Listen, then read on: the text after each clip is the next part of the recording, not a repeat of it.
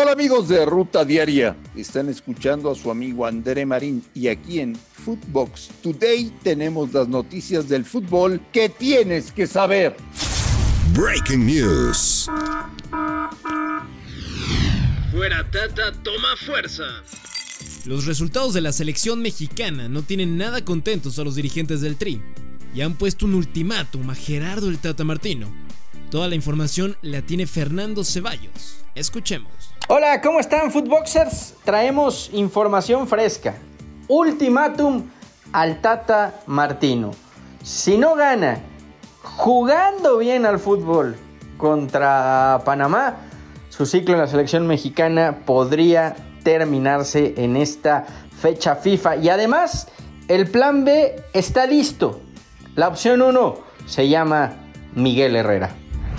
Macías regresa a Chivas. Ante los pocos minutos que tuvo en España con el Getafe, el cuadro madrileño hizo oficial la salida del delantero mexicano a pesar de que le restaban seis meses más de préstamo. Después de su frustrada experiencia, José Juan Macías fue registrado por Chivas para disputar el Clausura 2022.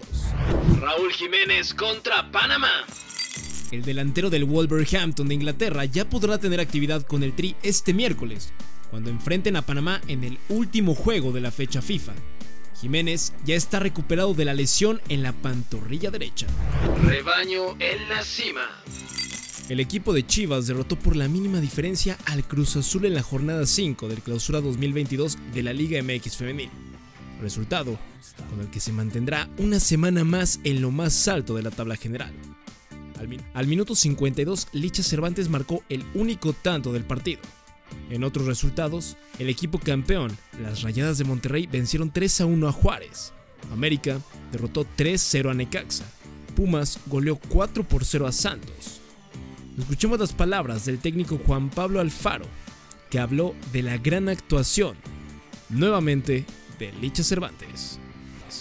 En este caso, Licha, que tuvo esta situación de COVID y regresó de, una manera brillante en el partido con Necaxa y hoy que también se hace presente en el marcador. Eso llena de confianza. Recalco el buen inicio tanto de ella como del equipo. Ella está trabajando como siempre lo hace.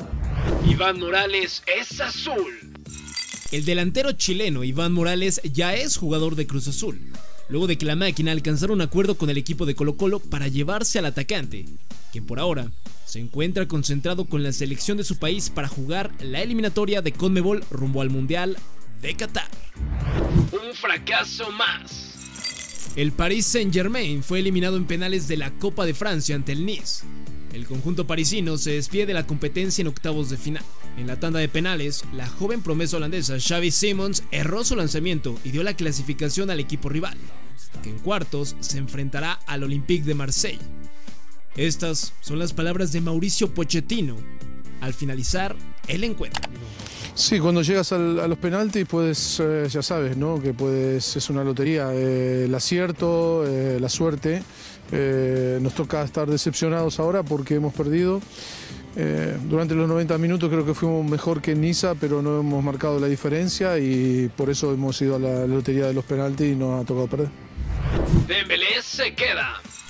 El futuro de Ousmane Dembélé ha sido un problema para los ejecutivos del Barcelona, una vez que el francés confirmó que no tenía intención de renovar el vínculo que concluye el 30 de junio. El Barça no quería que se fuera gratis y han buscado su marcha hasta el último instante en este mercado de fichajes, pero no lo han conseguido.